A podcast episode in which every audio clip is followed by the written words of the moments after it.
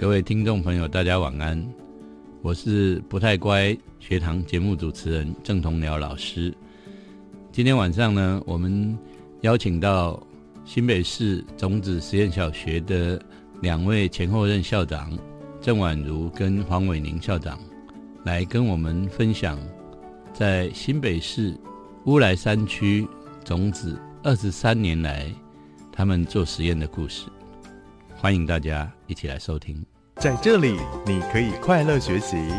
在这里，你可以勇敢逐梦。请听我的天空，我的学校。各位听众朋友，大家晚安，欢迎来到不太乖学堂。今天我们访问新北市乌来的中子实验小学。嗯，那么两位校长啊。嗯，一位是郑婉如，嗯哼，一位是黄伟宁啊。伟宁是前任的校长，啊，婉如是现在的校长。是，那我们请他们两位先跟大家问个好。Hello，我是不太乖一号，我是现在 种子刚接任的校长。那可是我在这个学校也是当了二十年的老师。那基本上，我觉得这里有意思的地方就是，当你当老师或当校长，其实有些东西不太想，不太。不相同也有很多不相同，这是一个蛮有趣的一个经验。这样，嗯，那大家好，我就是一直以为自己很乖，到大了以后才发现，原来骨子里面有很多没办法乖的维尼。嗯，对。那我在种子也待了十二年，十二年了。对，然后在这十二年里面，我觉得我我长出了一些我自己很喜欢的样子。嗯，好。我们先就先来谈谈种子到底到底是一个怎么样的地方？如果你们要跟人家介绍种子，嗯，宛如你先说说。种子啊，在一个很有趣的地方，它在一个山谷里。然后当初这个山谷就是因为它很充满自然。然后这边的人彼此可以很靠近，他小小的一群，所以这个学校从以前到现在长长长，它也就是一个规模，就是小孩九十几个，然后你可以想象一群小孩加上十几个大人，一百个人，然后就在山谷里，像一个在一个村落里面，然后他人跟人的互动，因为有大人跟小孩，里面互动里面会发泄一些成长。然后会发生一些有趣的事，然后我们很珍惜说，在小孩六到十二岁这个阶段，他可以跟自然、可以跟人、可以一有一种充分的互动。那我觉得种子就是想要营造一个这样的环境，然后目前我们现在就是一直在实践这个概念，这样。嗯，伟宁，你的种子呢？对我来说，种子是一个，我我很喜欢形容它是一个小盖亚。它就是一个小小的有机体，可是那个，嗯，所谓小小的有机，它是一个小学校。可是，在这个学校里面的每一件发生，跟每一个人，他随时都在互动跟成长。那我觉得种子还有一个相对比较对我来说比较清晰的地方是，它让里面的每一个人都在成长的过程里面学会做选择。然后学会在一个相对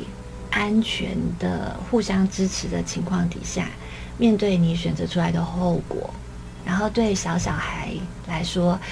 那些后果是他们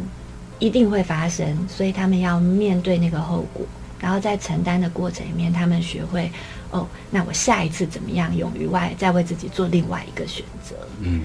所以我会觉得种子是一个。透过各种不同的学科或非学科学习，然后一直不断向前滚动的学校。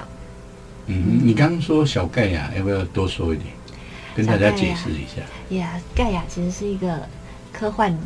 科幻小说里面的词。嗯，那盖亚的概念就是在这一个群体里面的任何一份子，它都会成为构成这个群体意志的一部分。所以，不管他是一个一年级的小孩，或者是他是一个像我们曾经当校长的人也好，我们在这个学校里面，我们的意志都是被看到，我们的意志都是被尊重的。可是，在运作的过程里面，有消有长，然后有互相合作跟对话的可能。所以，嗯，盖亚他会一直不断的改变，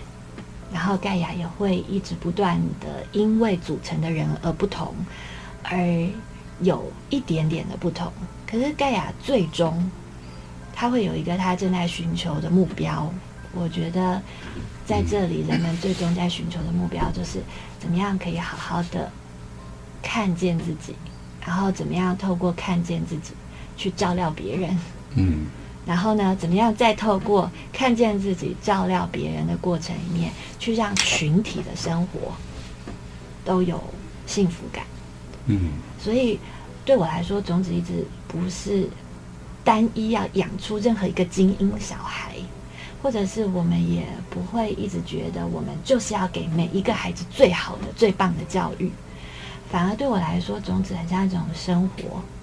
大家在这里生活，然后彼此影响、彼此建构。就算它是一个语文课跟数学课，我们也在语文课跟数学课里面互相认识彼此，然后建构彼此最好的学习方式。然后我们会犯错，可是我们就在犯错里面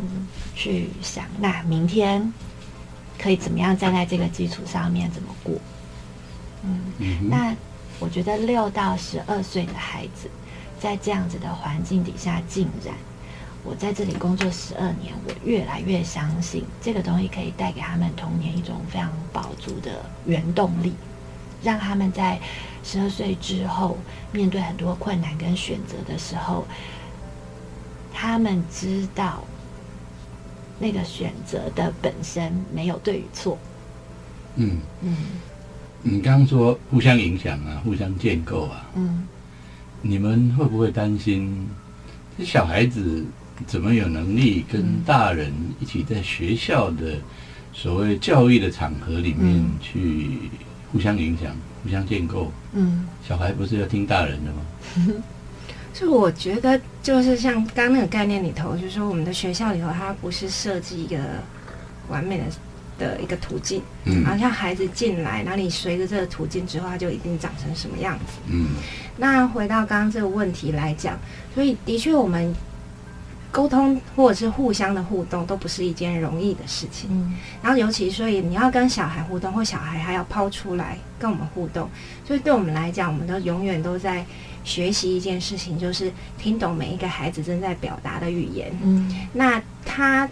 他的表达语言，从六岁小孩在表达语言的方式，跟十一岁小孩在表达语言的方式不太相同。那他有可能是有肢体的，有有有情绪的，然后有理性的，有幻想的。那所以我觉得这边的大人就是，呃，要学习一件事情，就是多学一件事，是要学小孩的语言。嗯，那可是我们也试图在跟小孩去工作说有可能我目前为止我还没有完全懂你的语言，嗯。所以你也要帮我一件事情，你要尽量可以用我懂的语言嗯。来呈现你想要沟通的事。嗯。那所以在我们这样的场域里头，每个人每个人彼此之间都要练习互相可能擅长的语言或不擅长的语言。那我觉得这件事情，如果就像张老师有提这样的问题，那你会放在心上，你就会大人要持续学小孩语言，小孩也要持续学大人现在的语言。到底是什么。那它这个持续性就会是一个累积跟滚动的。嗯，一个互相学习的过程。对，那我回应老师这个问题，就是说，像刚刚你问说我们会不会担心，嗯我就想说，嗯，对他可能不会担心，就宛如，可是我可能就会担心。嗯那可是种子的好处就是，它容纳不担心的他，也容纳会担心的我。嗯，然后然后我们在这里是孩子都送过来了。对，然后我们在这里是可以建构的。然后，那在这个过程里面，不容易担心的他跟容易担心的我，我们就会彼此帮助彼此生存下去啊。嗯那孩子对我来说，孩子也有个有趣的地方，就是常常人家会觉得说，那这样小孩就不会 follow 大人了，或者是小孩就会跟大人，好像当我把自主权给小孩的时候，小孩就会跟你杠上，好像想象力是这样。可是事实上，我我的经验是，反而当我把主体还给他。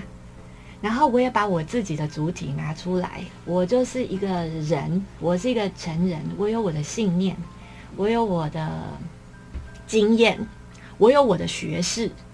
我有我所知道的东西，我也有我的累积。当孩子看到你是一个完整的这样的人的时候，他其实是会跟的，他不会拿自己跟你 开玩笑啊。嗯，那那个跟其实是跟的，心悦诚服的。嗯，所以孩子一旦跟了 就很漂亮。嗯，对啊，好，你说一旦跟了就很漂亮，我觉得那一旦没跟呢？一旦没跟，我们就像对我来说，就像婉友说，我们就再继续学彼此的语言啊。我是他可能跟了别人，对，不跟我，可能他他跟别人，对，这是一个。那一旦他不跟我，比如说我在某一种程度，我我觉得教育工作者还是有我们的专业，是在嗯我要去判断到底是发生了什么事情，以至于他不跟我。那如果是痛掉，或者是人生基调，或者是这个时候我跟他真的就是不相容，我觉得只要有有团队里面的别人在，那都是好事。嗯那可是，如果是因为我还可以多理解些什么，那我就可以再多靠近他一点的话，嗯我觉得在种子也会给成人这个时间。那我们我可以补充一下吗？嗯他说的那个跟比较比较不是说他一旦跟了我，就是说之后什么事都听我的。嗯他表示跟你有点比较像是信任，嗯我知道我可以信任这可以跟件事情，谁沟通？我可以跟你沟通对对话。嗯那可能对话出来的结论，我们两个还是可以有不同的做法。对啊可是他愿意把他自己抛出来跟我对话嗯，这样。嗯，你们两位不但在种子当老师、当校长，把自己的孩子也送来了啊、对，所以嗯，孩子也在这边当人子。好，种子的孩子要毕业的时候，你们想象那个理想的种子孩子的图像会是什么？嗯我常常抗拒回答这个问题。嗯，那那我在抗拒中，你要不要先说？我觉得我可能没有呃之前的想象，就是顶多如果想象的时候，我会觉得就是希望他可以对于他长成了他自己，他都有一他都有一种肯定的部分，嗯就是他目前长到他自己这样，我对我自己这样是有些肯定的，嗯这个是我可能。如果有个孩子不是这样的时候，我可能会觉得我是不是这六年少做了什么？嗯他怎么没办法在某部分肯定他自己？嗯那可是回过头来，因为我们在我在种子二十年，就回过头来去看这二十年，呃，孩子长大之后回来，我发现突然就发现，哎，就有几点，就是还是会觉得，难道这是种子共通的特质吗？就是他们出现的。然后第一个就是，我记得我一向最震撼就是。那时候就是假设回来一个十五六岁的那种高中的男生，然后他可以在短短三十分钟内跟他不认识的小学妹，就是七岁小女孩，就打在一起。这是我本来概念里面觉得不太 那我也补会发充一下，打在一起 打球或者是游戏在一起，对，或抱在一起，这样可以玩在一起。就是我会觉得以前概念，你这时候年纪的青少年，好像不是能够跟各种年龄层的人混合在一起，嗯然后他可能也不喜欢跟老人在一起。嗯。不过我简单的说，你招生说明会来了，嗯然后家长问你说，哎校长，嗯我的孩子在那边念六年之后嗯出来会是什么样子？嗯他具备什么能力？有哪些特质？嗯你们怎么回答？就 就是说，我都不知道会长成什么样子。嗯可是我会很期待你的孩子进来，然后呢，在进来的过程里头，我们可能会发生很多的故事。嗯那这个故事，可能这个故事里面会让他觉得他这个这六年你的生命变得丰富一点，然后他会更喜欢自己一点。如果现在此刻我想到会回答，所以还是会有一些特质，对不对？对啊，他可能会比较接受自己，嗯至少当下，嗯。嗯，比较喜欢自己。对，然后比如说，我觉得我真心的会希望啊，然后我们也这样试着在打造一个路径，就是比如说他对犯错这件事情，嗯他是有比较多层次的。嗯他对于自己犯错或者是别人犯错，他比较有理解跟宽容的层次。然然后他对于自己的状态不但肯定，我觉得肯定的另外一面是，他对于自己的状态，如果可以的话，最好希望他有比较真实的评估，他可以真实一点面对现在自己到底发生了什么事，嗯不管他是表现的好，还是他遇到了挫折。嗯那还有就是，我觉得刚刚宛如在讲的那个点，就是十五六岁他们回来，他们很快可以跟别人亲近。那这一点确实，他们种子的小孩，他们在连接外部世界的时候，我觉得他们有一种不卑不亢。我觉得那种连接外在世界的不卑不亢，它也许不在毕业的时候发生，可是我觉得如果可以，我希望童年的这些养分，在他人生的过程当中，他们是慢慢可以因为他的不卑不亢，所以一直去扩张他的新的世界。然后不管他碰到的是成人还是小孩，他都可以用平等的心去对待他们跟自己。嗯，在整个你们在谈种子的孩子的过程里面，似乎都没有谈到他们学习啊、知识啊、嗯诶这个成绩啊，嗯谈一谈为什么他不在你们谈话的主要关切里面？我觉得，比如说像学习这件事情很重要，可是它的重要在里头，因为生命里头就是需要很多的学习。嗯那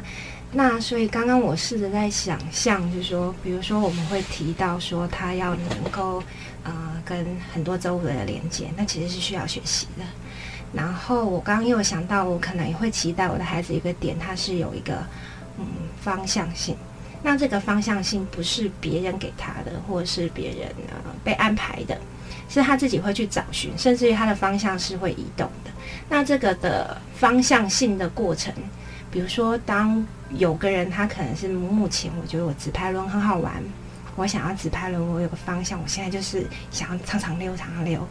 那这件事情是他的一个方向，跟现在有一个人他觉得做数学好有成就感，嗯对我来说是一样的，就是说他他的那个方向性是同等重要的，所以我可能不会当我要同整讲整个种子的时候，我可能就不会特别只提语文跟数学，因为它也同步，有人是在甜点上，有人可能是在独轮车上，那所以可是如果你讲个所以种子不是，不在意。对，不是，啊，其实是融在其中的。啊，对，对，因为一般的家长啊，嗯。或者整个台湾社会嗯。相当重视的就是学科能力。嗯，中职小孩像上个礼拜我六年级语文课，因为我同时是六年级语文课的老师，我的小孩才很认真的叹一口气跟我说，他跟他的朋友一起出去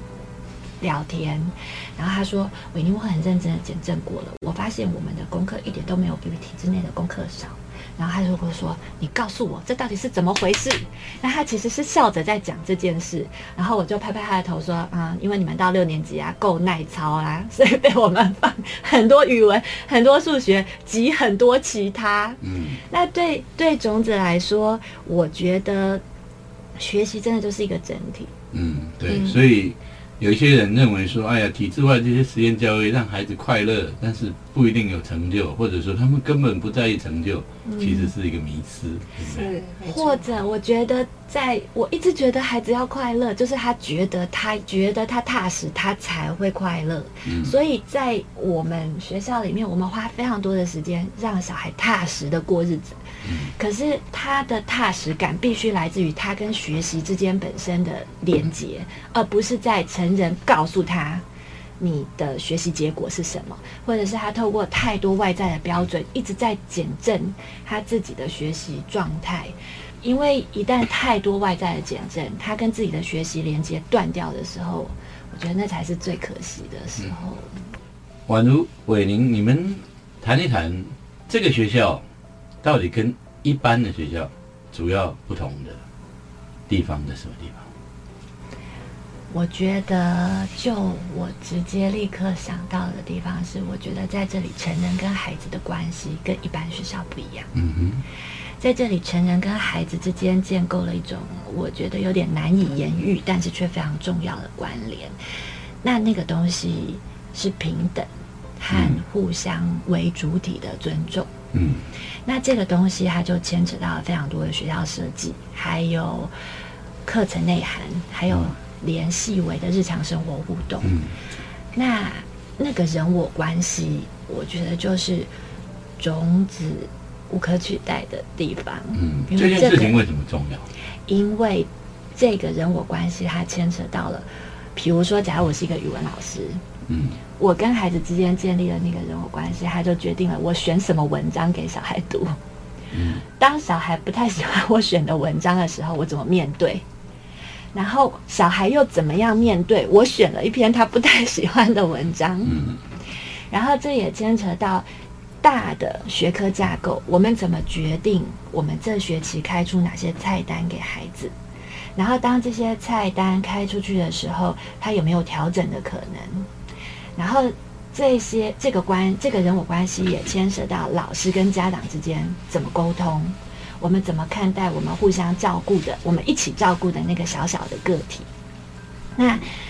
嗯，所以几几乎乎那个学生跟孩子之间的关系，他重新定义了一个学习场域的可能性。所以在种子，我们常会觉得会发生很多各式各样，我们连我们身为老师都有点难想象说，哇，这种事情怎么可能就这样出现了？这种事情怎么可能就这样发生了？嗯嗯嗯，宛如你觉得？我觉得，如果是用台湾来看，我我认识的体制内教育，我觉得台湾有一个点就是常常会先有一些名词，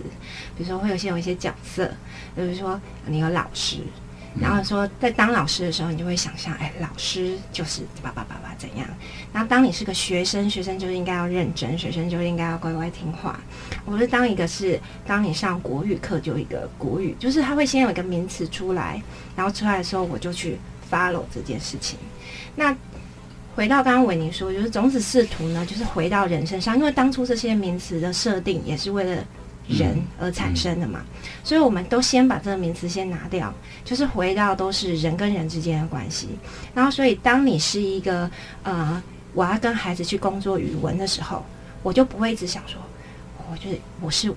现在六年级的语文老师，我非得要在六年级里头的定义里头，我要让他学会不同的文体。然后呢，我要让他可以呃达到了识字率达到多少，认识多少字，就会开始有这些名词出现了。嗯可是他没有办法说，我们现在就打破这个，这个东西很重要，也可能是对的方法。可是我就是先去看我现在手上这一批的孩子，每一个人到底是什么样的状态。嗯他现在是跟我的共鸣是适合我是给他丢给他什么样的文本，一样可以让他在文字这个世界里在发展着。嗯所以我们先把这些名词都先拿掉，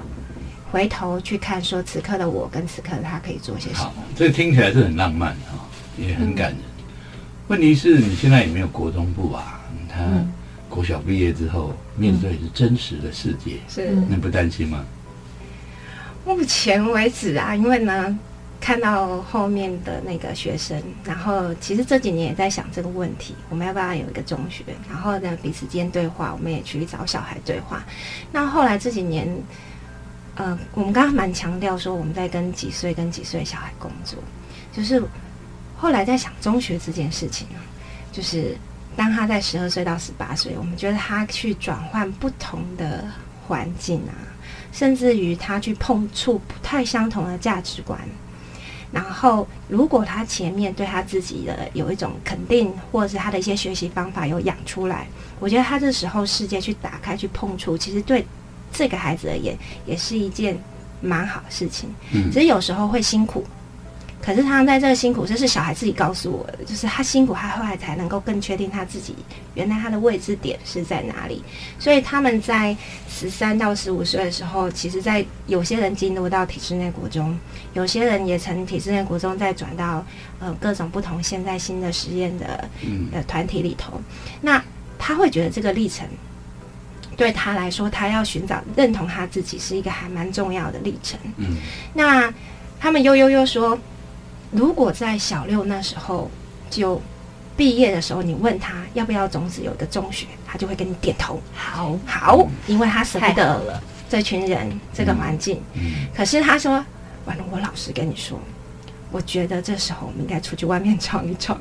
所以我们也是被那个时候，我我有点被这个就是重新再打醒，说，嗯，到底这个年纪对他而言，我们是让他延伸一个一个系统，还是有机会让他在不同的系统里踹一踹？我们所以。孩子小六毕业之后，你们基本上是还蛮有自信的，他们可以踏入一个复杂的、不一样的社会。可是这不代表后面的陪伴就要终止，所以其实终止我们花很多时间跟家庭工作。比如说，我们心里知道，我们心里知道，十二岁之后他会回到，他会到一个新的场域去碰撞，然后他会跟家庭工作。所以我们在六到十二岁的时候，如果我们可以，我们会跟家里对话，让他知道老师眼睛看到的孩子是什么样子，然后让他知道这孩子假设他去中学，如果他碰到了什么困境，嗯那我们是怎么想这件事情？嗯那也就是陪伴这件事情，他没有没有就这样截断。然后，even 孩子如果需要，他回来跟我们聊天，我们也会记得小时候的他。所以，应该说是我们对于人生的变化本身是有信心的。我们没有觉得小孩在十二岁就一定都 OK 是正常。嗯我们没有觉得小孩十二岁一定就准备好了什么事，或一定没有准备好什么事。嗯反而那所有东西它都是有可能性的，所有的关系都是延续的，都是有发展的。嗯所以如果你问我说啊，要是有一天种子真的办出一个中学，我也不会很意外，我会觉得说有有一天如果我们有能量长出来了，种子就是一个长出来的地方。可是当现在还没有契机长出来的时候，我会看到我们的孩子在不同的地方，就是有不同的日子，然后他们定时会回来，在某一些场合交换嗯。然后他们甚至会聊、比较、切磋，或者是传承一下那个如何生存的方法。嗯。嗯。嗯哼，呃，要对话呀，陪伴，在校内又没有办法用权威嗯。去管理，呃不管大人或是小孩，这个校长不好当，对不对？两位，呃一个现任宛如以前也当过校长，是啊对。那现在在在回国，嗯。那伟宁也当了几年的校长，嗯，种子的校长跟一般的校长有什么不一样？种子的校长要重新定义，嗯他，说一下他的那一天的生活或是长了什么样？就是种子的校长跟一般的校长嗯没有任何地方一样，啊，所以不是哪里不一样。我有时候觉得，对我来说，嗯我们不同的人当校长，在种子校长这个职位，他就有不同的诠释。嗯，那比如说我，盖亚嘛，对不对？对啊，对啊。然后呢，产生校长的过程，我觉得本身就是一个这个团体共同构成的一种意念。然后比如说这个时节，前一个前一段时间我当校长，我就一直觉得我很像是一个，我常会会觉得我很像一个 coordinator，就是我其实是一个居中的联系者。我在一个位置，我联系家长，我联系教师团，我联系孩子的现场。然后呢，因为我没有像导师那么直接在第一线劳心劳力，所以我得到一个机会，从一个比较远的地方去看整体。那可是得到一个比较远的机会看整体的意义，就在于要让聊在现，就是聊 Loki 在现场第一线的人有机会，因为我的帮忙，所以他们日子好过一点。嗯。对，那我来讲一些具体的。好嗯。来，比如说，我觉得一般的校长应该很难想象，比如说我现在同时要教数五课堂、数六课堂，所以我们是，我们是五年级的数学啊跟六年级的数学，然后都包在我身上，所以从第一个校长他还是一个老师，他是老师，所以对孩子而言呢，其实没有我就还是一个老师这样子，这是一个比较像首席教师的概念，嗯对不对？再来就是说，他就是感觉，因为种子又是一个理念型的学校，嗯。所以他常常可能可能是是很多发言人的角色，嗯。所以你可能要对着媒体发言啊，没有对着教育局发言啊，你可能要对着用代表教师团队的家长发言啊，然后你这时候代表跟课委发言，跟评鉴委员发言，所以我觉得，呃，我想象中说，一般的学校应该没有像这样理念型的校长，他要同时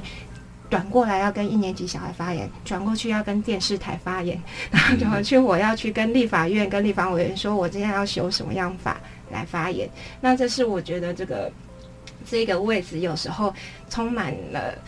刺激感跟 跟一个重责大任，可是有时候又是他很有趣，就是说他的生命他不会一直重复在做一些 routine 的事，你可能总总觉得你可以创造一些什么。对，那我们比我觉得在我这几年看来，我们比较幸福的地方，就是在种子的校长，因为我们学校的状态的关系，所以我们我们要花绝大多数的时间去理解我们如何让我们的理念跟务实，我们的声称跟我们的做法是一样的。嗯。那我们反而不用花太多力气去处理很多自己不相信的事情。嗯哼，可以有一个净土。对、啊，让你们比较自由一点。好。对。呃，种子到今天已经二十三年了，对。对不对？在台湾实验学校里面算是资深的学校。嗯。嗯，呃，这么久，你们自己参与，呃，宛如有快二十年，对，有今年二十年对年，，但是看起来绝对不像已经参与二十年了。嗯，那伟宁也十二年，啊对。你们觉得种子碰到的最大的问题，对你们来说是什么？我觉得种子碰到最大的挑战啊，嗯对我来说最大的挑战就是要涵养一个这样子的学校，它必须要有充足的人，然后不是人力，是人要活得健康。嗯然后对我来说，长时间以来种子最大的挑战，我觉得不会是困难，可是挑战就是怎么让这里面的人健健康康的、有灵感的，每天来成为一个教育工作者。嗯然后因为大环境一直在变动，比如说法令一直在变，然后法令有些时候是我们得要冲冲到它会变，嗯所以要有足够的健康度，一直去面对外界的变动，但是却要有足够的健康度，回过头来跟小小孩或者跟每一个学生很稳定的、很细致的对话。我觉得要怎么样养出这群人，一直都是我们最大的挑战。嗯，宛如是几乎从创校开始嗯看到现在，对。所以你觉得最大挑战是什么？我觉得最大挑战就像一个刚刚都说种子很像一个人的生命嘛，所以就好比说，当我自己本身我郑婉如我自己要活出一个怎样的我，它是一个挑战，那永远是没有终止的。嗯那种子它也处在一个这个状态，它可以不要这么感觉这么麻烦，就说能不能淬炼出几个方法，然后就这样这个方法就可以养出好老师，养出好学生。那这样子的方法就会不会比较简单，可以再让更多人可以学，然后影响更多。可是我们偏偏又不强调方法，我们强调说每一个东西的原来是需要去对话的。所以，当每一个他刚刚说，大人要跟一年级去互动，要去沟通跟对话，每年的一年级都不一样，不一样。都是在一批不一样的一年级。所以虽然我可能假设我工作过二十年的一年级，每一年还是一样，嗯可是我这时候又不只想要跟一年级工作啊，我想要跟我的新老师工作。我这时候觉得我们因为有经验，我知道我可以跟家长多工作什么，嗯也因为我们有经验，我觉得我们可以去分享更多给其他老师们。然后，当我的生命一直长、一直长的时候，你就发现，哎，任务好像也越来越多。然后，当我遇到这样越来越多的任务，然后我又想要这件事情，又想创造，这想创造，我跟一年级的小孩的对话也不要减少的时候，嗯，有时候就会，哇，这事情怎么做得完？嗯，对那听起来你们的认为最大挑战其实来自内部，外部没有给你多少太大的为难啊。应该是外外部的为难跟我们自己内部，只要我们搞得定我们自己的心，我们就会觉得外部的困难嗯，不算都是可以面对的。嗯对，对，就让但这其实这几十年来，特别是比较早期的这些实验教育嗯。呃工作者披荆斩棘，其实都是有这种勇气哈、包括上法庭也没关系的。嗯。是是是。是，对。了不起啊！所以也许可以说，我觉得我们最大的挑战就是在于实验学校的本质，嗯因为实验学校的本质本身就是没有太清晰的 SOP，嗯它才有可能一直滚动、一直涨，然后一直随着孩子的不同、社会的不同、我们自己的不同，嗯而有个有一个相对那个时候比较稳的状态。嗯那所以实验学校最珍贵的本质，跟我们每天每天面临的挑战，它其实就是一体的两面。嗯，种子的校长是轮流当的啊，教师团基本上那个呃不会有外人进得来当校长，那很难生存，对不对？在对，历史上有过，哈对对对对，但是并不容易。对，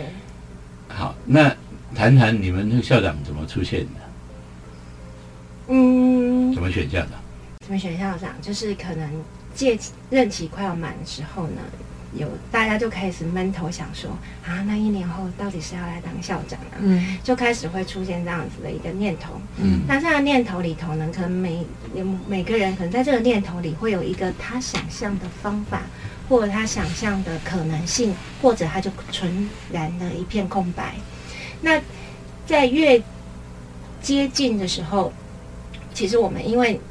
如果你不要外部有个校长进来，因为我们要对着董事会，我们就是应该推出一个名单出来，让我们的那个董事会来说，这个校长是不是接下来可以代代表着教师团来走种子？那所以我们开始会用很多细微的，比如对谈，比如说 maybe 有人就来我说，婉如你要继续当吗？你会想要继续当吗？嗯那那如果他已经看到我一脸疲惫，他应该就说：“婉如，你不要当吧，你应该要休息一下。”就是可能他会因应的状况，然后可以有对话不同，然后先会有一种发自内心的，你对这件事情的担心啊，或者是预前准备啊，或者是感受，都会先谈过一遍。那到最后，我们还是要面临在某一个时间点，我们要推派出一个代表来，那我们就会把每一个人产生的所有的想法丢出来。嗯到底现在丢出来，比如说，嗯，怡培老师会觉得这时候呢，宛如你应该休息了，你现在都太紧。嗯然后呢，宛如自认为觉得不行，我这时候我还有事情还没有做完，那我们两个可能就要 PK 一下，我们两个到底这这个、嗯到底对种子而言，我们的意志现在想法跟他的想法、嗯哪个比较合适怎？么 PK 啊？那就是再问问别人呢，再对对谈谈，然后跟我认为，比如说你说我累了，你你可以举例吗？嗯那 maybe 我才发现，都没有注意到我这么累。嗯对，那你说我累，如果我要卸下来，那你有人选吗？嗯然后他就可能告诉我可能选，我说对，我没有想过这个人选是可以的，说不定我就被他说服。嗯，所以种子的教师团内部要不断的沟通。要不断的沟通，而且我觉得校长在种子啊，他不是一个，他不是一个长官，嗯或者是他不是一个所谓的管理者，嗯基本上他就跟任何一个老师是一样的，嗯只是我们所执行的工作分配跟任务内容不一样。嗯然后校长身上所负担的责任跟以其他老师身上所负担的责任向度跟内涵不同，嗯所以在种子要不要当校长这件事情，他没有一个光环，或者是他没有一个荣誉感，他反而更直接的是，我们这个团队要怎么运作，我们会顺利。嗯然后我们这个团队在这个时候由谁来走这个位置，这个团队可以让每个人活得最漂亮，这是教师团内部。可是，在整个方法上面，我觉得种子之所以这几年它一直都是一个很健康的体制外学校，我觉得是因为在董事会那一方还是设计出了一个很稳当的方法。所以当教师团推出去以后，我们也不是我们推出去的人选说了就算。嗯因为董事会相对它还是会有一个很很很清晰的校长聘任会，然后校长聘任会里面包含了家长，包含了外部的嗯教育专业人员，包含了长期以来参与种子经营的人，然后包含了现任教师，然后这些不同的角色用不同的立场跟思维去关照。这个时候谁来当校长，或者是即便教师团推出人，这个人也要去面对这一群不同立场的人所问的问题，嗯他要能回答出来这些问题。嗯那这些回答的过程跟跟审视的过程，我觉得其实就是在帮这个校长做准备。嗯嗯，嗯，你们呃，至少是十二年了哈，二十嗯十二。回到从前，嗯你还没进中子，嗯，你会做一样的选选择吗？来这里找工作吗？嗯，不会啊。要看我有没有跟他相遇，因 为因为我我就你你们会不会后悔走这条路不会不会，啊？现在后悔来不及了哈，嗯 来得及，可是应该不会，及啊。对，来得及，可是嗯就是会觉得是说，哎，这二十年还过得真的还蛮精彩的，就是嗯你就会觉得说，如果没有种子，我生命应该会少掉蛮多东西。嗯，嗯，对对，那有了种子，有了什么东西？哎，我觉得有一个蛮有趣的，我们如果因为我们老都会做教师进修嘛，嗯那有时候教教一群人，比如我们十一个人，然后会去对谈一下这学期发生什么事情。那有一阵子就聊到这个问问题，那我就发现，常常大家他每个老师的语言里面都会说，当初如果我不是我在中职，我现在就不是怎样怎样怎样怎样。嗯嗯然后我觉得有一个共同点，就是在这个场域，他就像我们给孩子一样，他可以去探索他自己。在这个场域，我们不断有一个空间，可以让我们探索我们自己想做的事情，然后他又可以创造。嗯那我觉得人的本质里面，你要去找的是，我觉得最终你可以去创造事情，是一个人生里面很愉快的经验。对，那对我来说，就是这个工作，它给我一个机会跟非常多的人相遇，嗯然后这个工作也允许我有一种时间跟安定度去解读跟我相遇的每一个人。那那这件事情的本身是我人生很重要的养分。比如说，我有充足的时间去解读我手上的学生，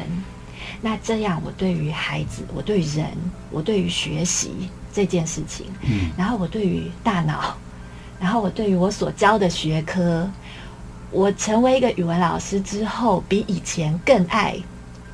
国语文。然后我成为一个人类故事课的老师之后，我比以前更爱读历史跟地理。那这些都是我跟这些人相遇以后，我自己人生的获得。嗯所以这就是，如果你问我说，那拿另外十年跟我换不换？嗯。对，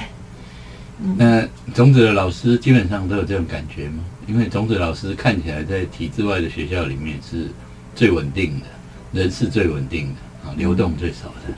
嗯是什么？是类似的原因吗？我觉得都是，如果在状况好的，是可以像我们这样这么洒脱讲这件事情。对，可是，在每一个探索的过程中，他也会遇到撞墙期。是啊，就是今天你刚刚说我在那个过程里面，我更喜欢语文，可是他同时在那个历程里面都有那种我为什么都这个文本也不对，这个文本也不对，这个状况他为什么都是不进入？嗯因为我有在那个撞墙的时候。好，我们只剩一分钟了哈。嗯，哪一位来谈一谈？嗯对于对种子来这边学习有兴趣的家长有什么建议？第一个建议就是你要先想清楚，为什么你替小孩做这个选择？你是为了你自己，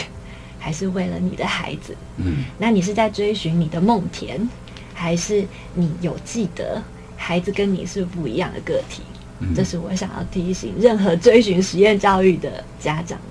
嗯那如果你是为了你自己也 OK，、嗯可是你要诚实说，那你是为了你自己。要看得到那你，如果是为了但是比较重要是为了孩子，是吗？对，那你如果嗯，我都觉得这个是一体的，就是你如果能够去面对，说你是为了孩子，其实我都觉得应该是为了整个家庭选择子。嗯嗯，好，我想，呃，种子虽然在深山哈，嗯 在乌来还要再进去，但是是开放的，所以呃，如果对种子有兴趣的朋友，还是可以找得到种子的老师，嗯呃甚至于选一个好天气去种子，约一下时间去逛一下，嗯，去更多体会。好开放日，也可以来好，我们今天非常感谢两位校长宛如跟伟宁来谈种子。嗯，嗯，不太乖学堂，呃，今天为您介绍种子到这里，谢谢。谢谢。